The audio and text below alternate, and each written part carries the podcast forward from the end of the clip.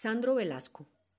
Ver el trabajo de Sandro Velasco es hacer un recorrido inmenso por más de 35 años en el oficio de la cantería o la talla en piedra.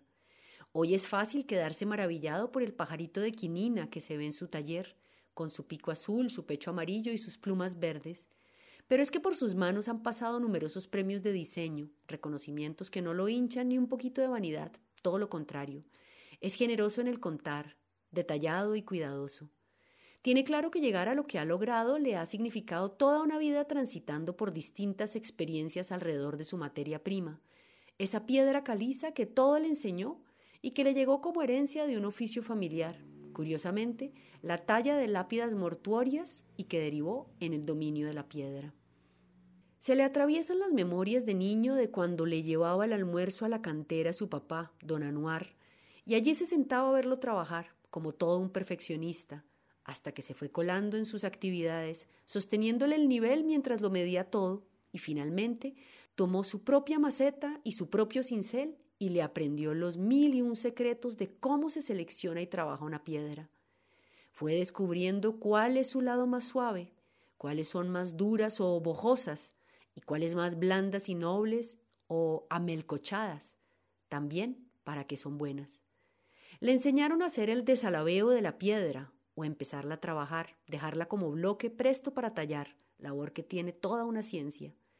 Vivir en Popayán le abrió además otro universo, el del pasado patrimonial, porque al ser una ciudad con un pasado colonial tan marcado, el trabajo de piedra para los portalones y los patios de las casas se volvió el pan de cada día y les hizo una buena fama.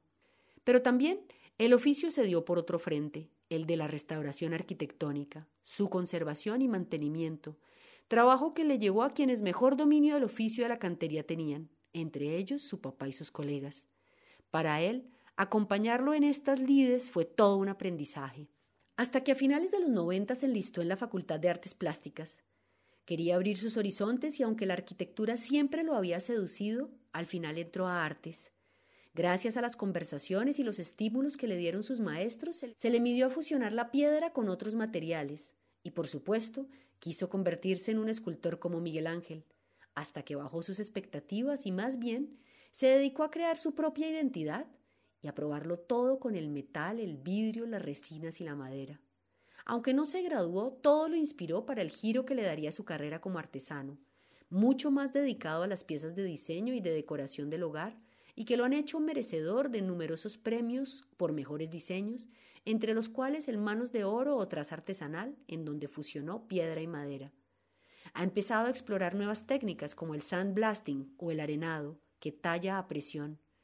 Con ello sigue el camino de la escultura de este hombre inquieto y que no para de aprender y de descubrirlo todo sobre las materias primas que la naturaleza ofrece.